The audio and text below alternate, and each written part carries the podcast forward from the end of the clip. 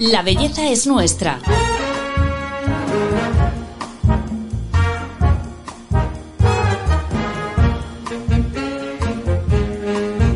Un podcast de Telva. Los hay que utilizan el mismo perfume toda la vida, los infieles por naturaleza, los curiosos, los coleccionistas, los que lo comparten. ¿Y tú cómo eliges el olor que te define? El ser humano se perfuma desde la antigüedad, un hábito que empieza, en algunos casos, incluso nada más nacer con esas colonias que nos ponen nuestras madres y que huelen a limpio. Pero ¿por qué nos perfumamos? ¿Cómo lo elegimos? Y sobre todo, ¿qué quieres sentir cuando te lo pones en la piel? Soy Paloma Sancho, directora de belleza de Telva. Bienvenidos al podcast. Hoy vamos a adentrarnos en este fascinante mundo, el de las fragancias, con Gregorio Sola, químico, perfumista y miembro de la Academia del Perfume. Gregorio, buenos días, ¿qué tal? Hola, muy buenos días. Encantado de estar aquí con vosotros. Bueno, muchísimas gracias eh, por estar eh, hablando con nosotros, que además lo estamos haciendo en remoto en esta ocasión. Qué fascinante el mundo de la creación de un perfume, ¿verdad? Eh, son muchísimos años de trabajo y mucha gente cuando va luego a, la perfumería a comprarlo no sabe lo que hay detrás. ¿Nos puedes contar un poco cómo es todo este proceso para, para que sepamos valorarlo? Bueno, pues es un proceso minucioso, lleno de detalles, laborioso, largo, largo. hoy eh, nosotros estamos ahora en 2022, ya estamos trabajando 2024, 2025. Muchas veces eh, los amigos te dicen, bueno, estarás muy liado en Navidad. No, lo terminamos hace años. Son eh, la labor creativa, la, elección de los ingredientes, la, selección de las calidades de cada uno de ellos. la colaboración con los equipos de marketing para elegir el mejor perfume para cada una de las marcas y cada uno de los proyectos. O sea, un mismo proyecto en una marca diferente olería diferente.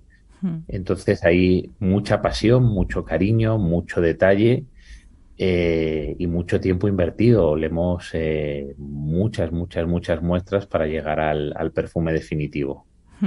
Eh, también los perfumes que se lanzan también son como un, pulso de, de, dónde van las preferencias de, la gente, ¿no? De hacia dónde van ahora los gustos de la sociedad. Eh, ¿En qué momento nos encontramos? Porque también ahí hay tendencias, ¿no? A la gente de repente le gustan los frescos, luego les gustan los dulces, luego les gustan los... ¿Ahora en qué momento estamos? Eh, actualmente, bueno, hay varias tendencias. Por un lado están las tendencias olfativas, pero hemos visto que, que justo después del COVID ha habido un incremento de, toda la tendencia de, sostenibilidad en los perfumes, tanto a, nivel de sus ingredientes como del efecto que ellos generan en el medio ambiente. Hay una preocupación por, dejar a las generaciones futuras un, mejor mundo que el que tenemos hoy en día.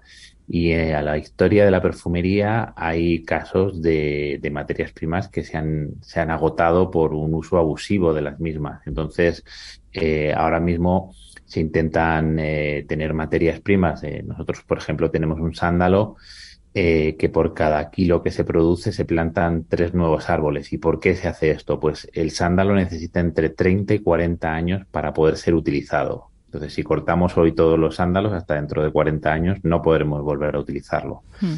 De esta forma hay una preocupación creciente por eh, este porcentaje de ingredientes de origen natural en los perfumes, la biodegradabilidad de los mismos, la huella de carbono que dejan, que es un poco más complicado de explicar, pero que en realidad es lo que genera un impacto en, el medio ambiente y todo esto se está viendo traducido en, la forma de hacer los perfumes. Hay una preocupación en esta búsqueda de ingredientes más sostenibles y no solo sostenibles desde el punto medioambiental, como estaba contando ahora, sino desde el punto de vista social. Entonces, eh, también hay eh, inversiones, por ejemplo, tenemos un, un vetiver que viene de Haití, donde se ayuda a las familias eh, a que los niños tengan colegios, a que tengan material para los colegios. Entonces hay toda una parte social responsable y ética por parte de las compañías que está tomando un peso muy importante.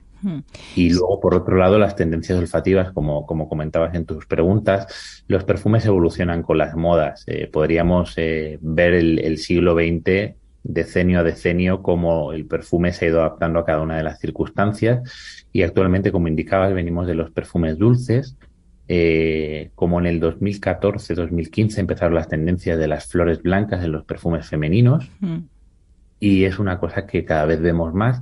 Eh, flores blancas para nosotros son pues la, flor de naranjo, la gardenia, la magnolia, el nardo, todo este tipo de flores eh, que son muy nocturnas, bueno, el jazmín, por supuesto, bueno, nocturnas y diurnas, pero que son bastante opulentas, hmm. difusivas y muy femeninas. Esto en el caso de, de los perfumes femeninos y en los masculinos vemos que hay una intensificación de las notas mucho más profundas, mucho más eh, duraderas y además hay un poco una moda retro. Estamos volviendo a ingredientes de los años 70, eh, tipo pues eh, albahaca, estragón, mirto, vemos notas un poco eh, de los años 70, pero con toda la modernidad del siglo XXI. No quiere decir que tengamos perfumes de los años 70, sino ingredientes que había en esos momentos que vuelven pero con toda la modernidad de los ingredientes que tenemos hoy en día. Ya, es como que eh, hemos evolucionado de ese concepto de perfumes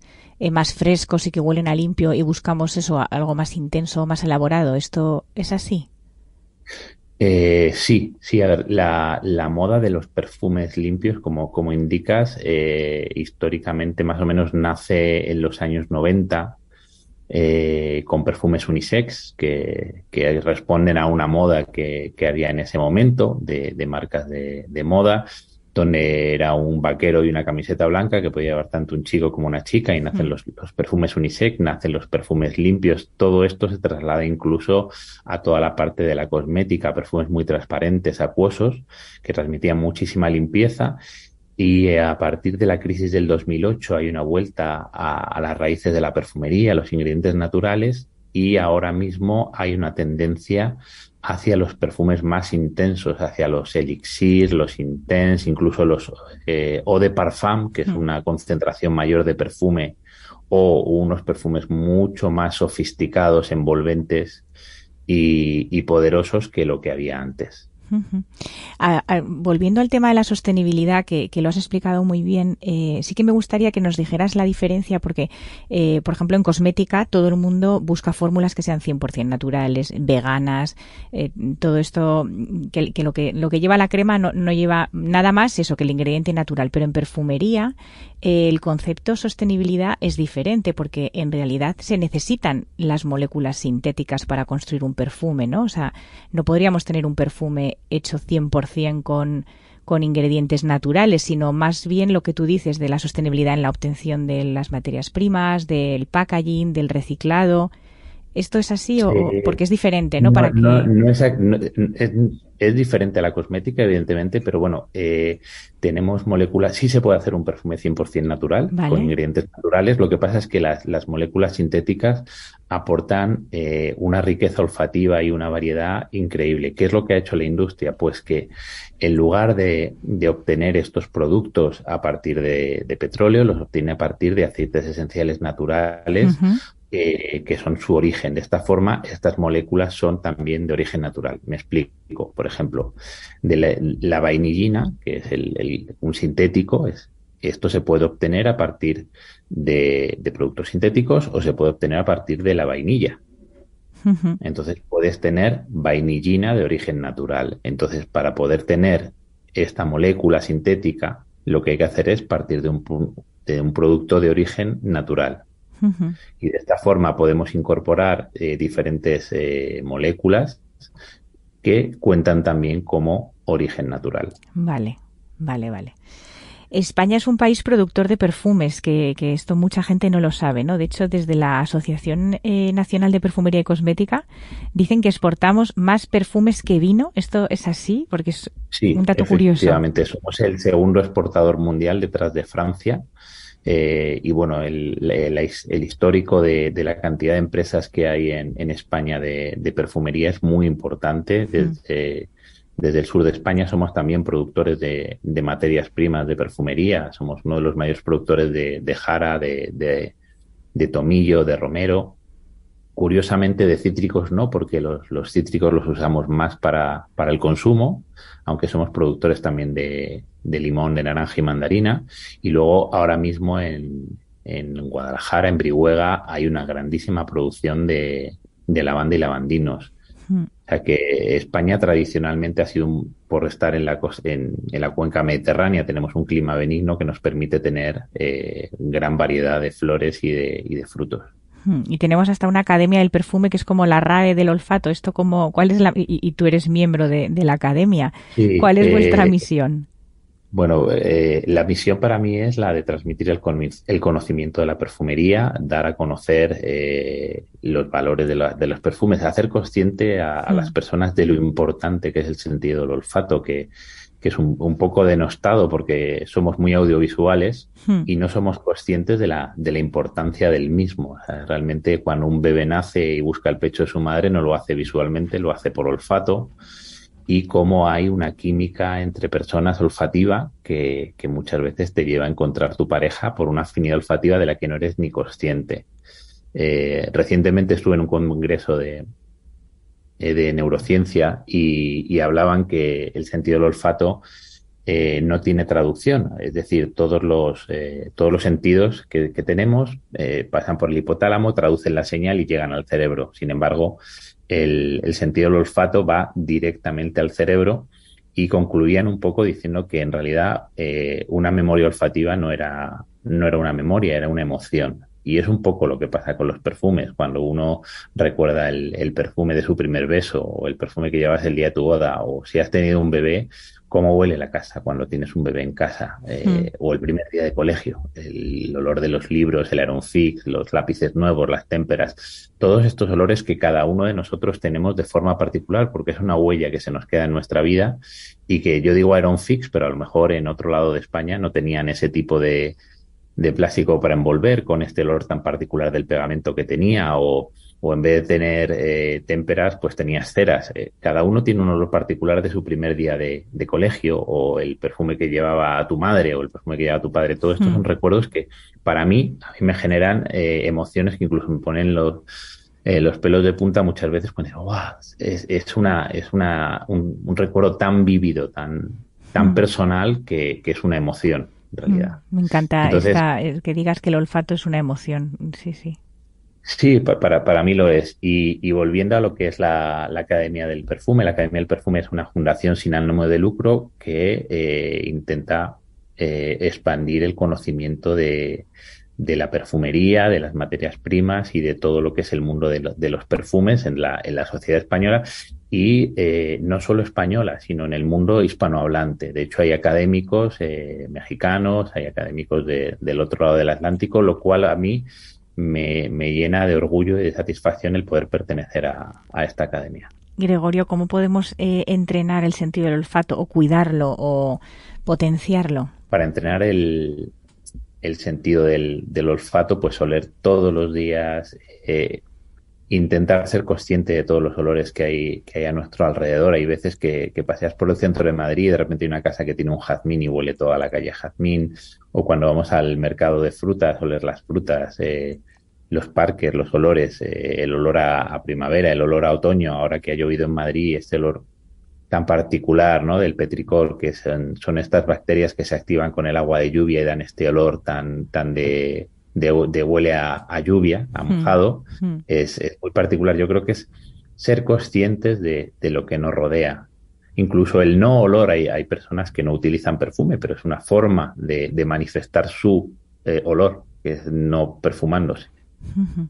Está claro que es un sentido que, que, hay que entrenar, pero muchos nacéis con un don especial. Llegar a ser maestro perfumista es como mm, hacer una oposición, ¿no? Casi. Uy, peor, peor porque, porque no depende solo de ti. Eh, como indicabas, eh, no vale con tener un solo éxito en tu carrera. Tienes que tener éxitos diferentes y que tu carrera tenga la importancia suficiente como para ser valorado para ser maestro perfumista. Entonces, eh, en una oposición dependes de ti mismo y en el caso de, maestro perfumista dependes de, los perfumes que hayas hecho a lo largo de, toda tu vida profesional. Eh, ¿es importante perfumarse cada día y cambiar de perfume?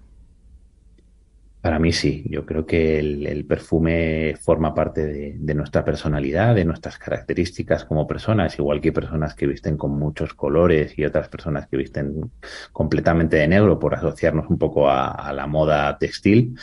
Eh, el perfume marca nuestro carácter. Hay personas que llevan perfumes muy de piel, que solo los hueles y te acercas bastante a ellos, y hay todo lo contrario, personas que llegan y ya sabemos que han llegado porque huele todo el toda la habitación o todo el todo el despacho o incluso yo tengo una, una amiga que, que, me dice, no, yo no me huelo. Y digo, yo sé cuándo has pasado por el garaje. Por el garaje. Es que es verdad que dejamos de olernos. Sí, sí, sí. Sí, es, es, es un tema de, de, de saturación. El, el, sentido del olfato funciona por saturación, por, por explicarlo un poco más eh, eh, fácilmente, cuando uno se pone la cami una camisa, eh, notas cuando te pones la camisa, pero cuando te pones el jersey o una chaqueta encima de la camisa, la camisa ya no la notas. Eso es porque la piel, el sentido del tacto, se ha saturado del contacto de la camisa y ya no lo percibe. Hmm. Entonces, con el sentido del olfato pasa lo mismo. Eh, hay perfumes que que cuando lo llevas mucho tiempo tú te dejas de oler, aunque te está oliendo todo el mundo.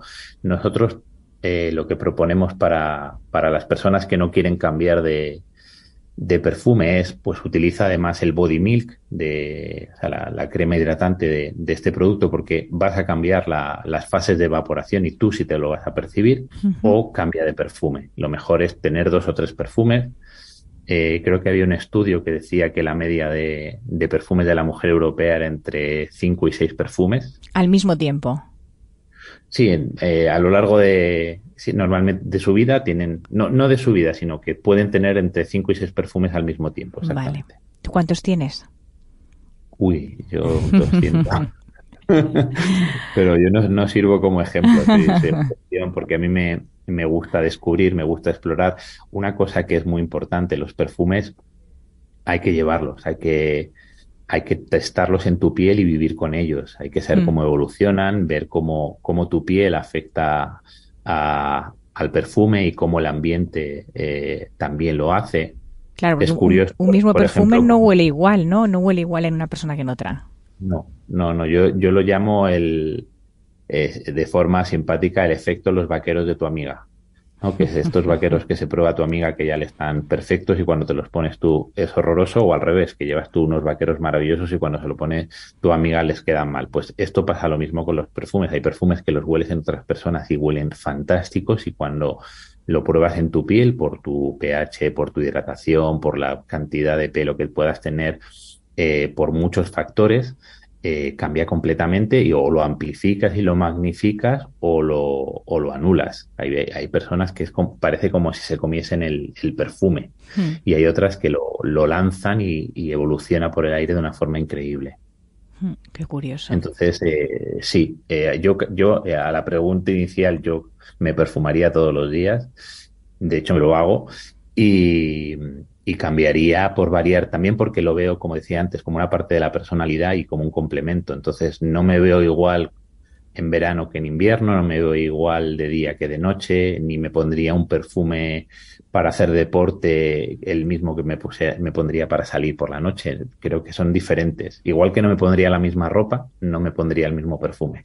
Es súper emocional la elección del perfume, ¿verdad? También cuando dices, hoy sí. me voy a poner este o no me encuentro con ánimo de ponerme este otro, que a lo mejor es más intenso.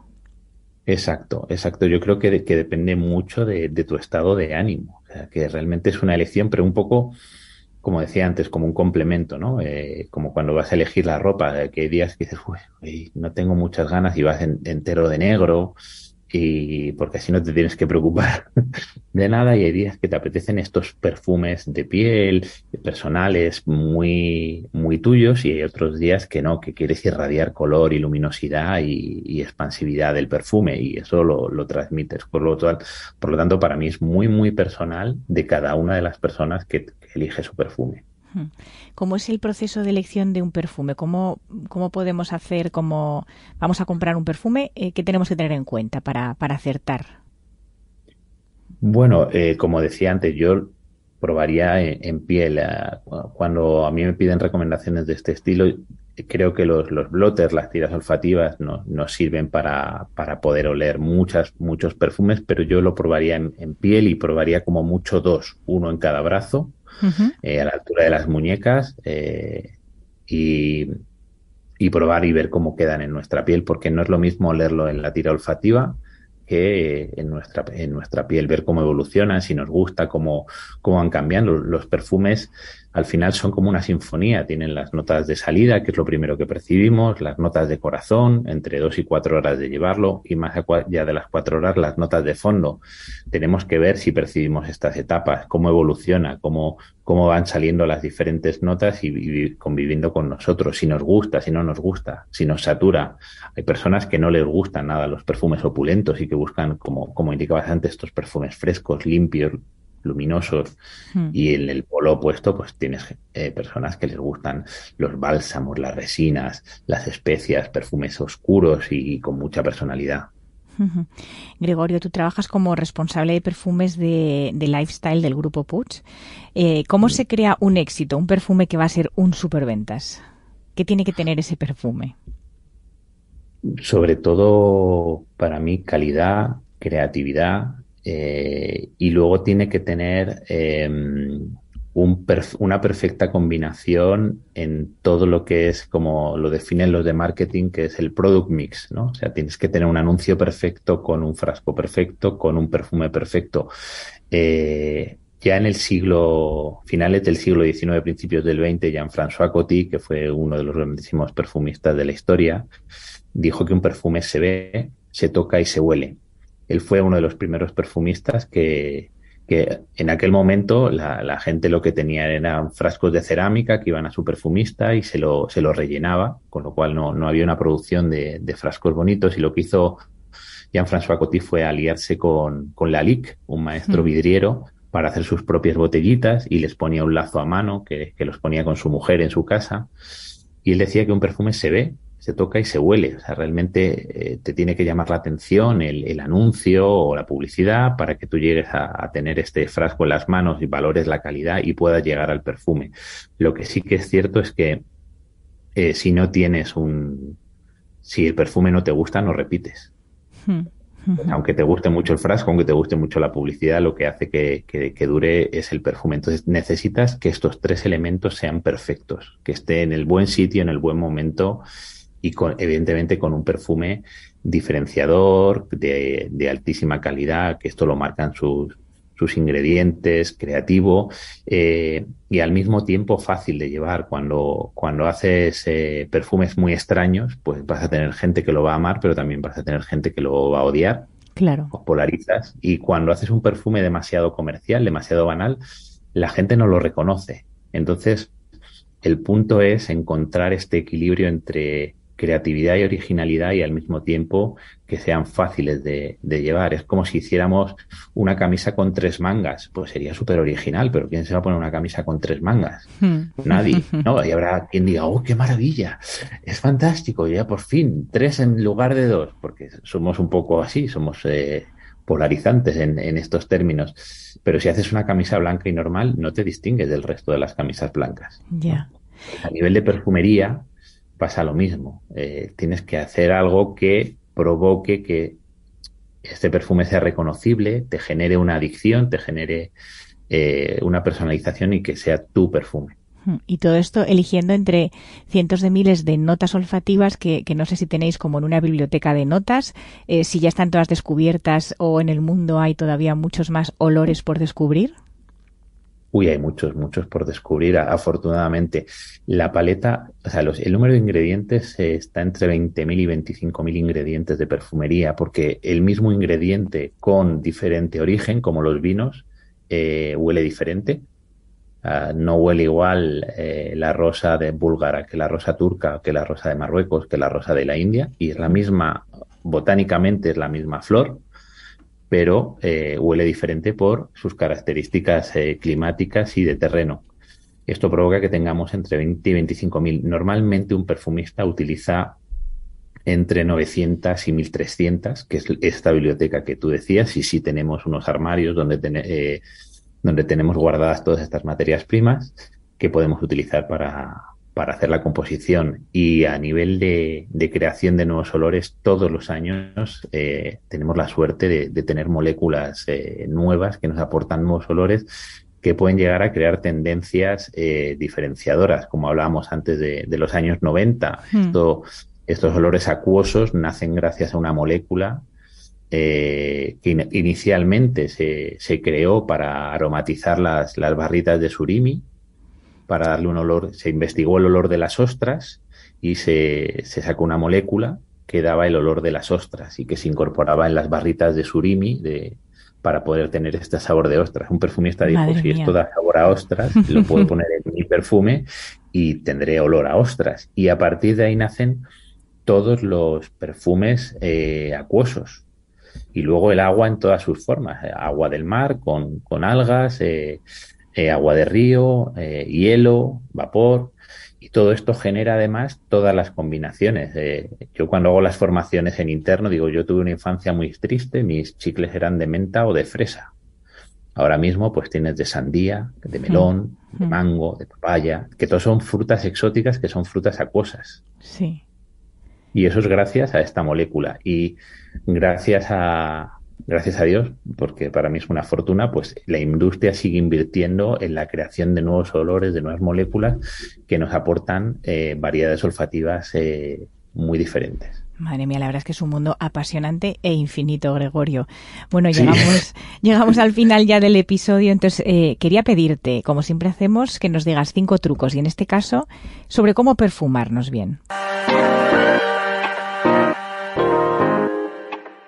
En el número uno yo pondría perfumarnos en las muñecas y en el cuello, que es donde tienes más sangre y va a permitir que el perfume se, evapore mejor. Muy importante, nunca, nunca, nunca frotarse las muñecas, que es, un gesto que, mucha gente hace, pero esto lo único que consigue es eh, levantar células muertas, es como si te hicieras un peeling y las células muertas no huelen bien, con lo cual mezclas un mal olor con un buen olor. Si nos tuviéramos que perfumar la, ropa en el número 2, eh, te puedes perfumar la ropa, pero no hacerlo acercando demasiado el, vaporizador a la ropa para no dejar un, cerco, sino hacerlo desde lejos, un poco como, como pasando a través de, del perfume. Si quieres, en el número 3, si, si, quieres guardar bien tu perfume para conservarlo bien, siempre en un sitio fresco y oscuro, eh, la luz afecta mucho a los perfumes y la temperatura también los, los oxida. Mi cuarto consejo sería eh, para que el perfume te pueda durar más, utilizar el, la crema hidratante del mismo perfume. De esta forma varías eh, la, eh, la, velocidad de evaporación y, y el perfume que, que, queda en la piel. Va, se va a ir evaporando de una forma más lenta y diferente. En el número 5, el consejo de cuándo perfumarte, yo lo haría siempre pues eh, recién duchado a primera hora de la mañana o antes de salir de casa. Eh, existen también formatos de reposición donde te puedes, eh, puedes llevarlo en el bolso o en la cartera para poder volver a perfumarte. Siempre utilizar un perfume que te guste. Supongo que podría estar bastante cabreado con lo que me pasó. Pero cuesta seguir enfadado cuando hay tanta belleza en el mundo.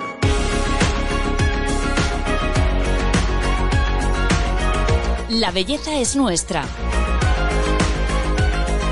Un podcast de Telva. Bueno, pues eh, Gregorio, muchísimas gracias por todo lo que nos has contado. Yo creo que hemos aprendido muchísimo sobre el mundo del perfume y cómo perfumarnos. Pues muchísimas gracias a vosotros. Eh, un placer estar con vosotros y bueno, espero haberme podido explicar bien porque a veces es como mucha información separada. Gracias por acompañarnos. Y a todos vosotros os agradecemos que nos escuchéis siempre y os esperamos en el próximo capítulo. Ya sabéis, la belleza es nuestra. Hasta pronto.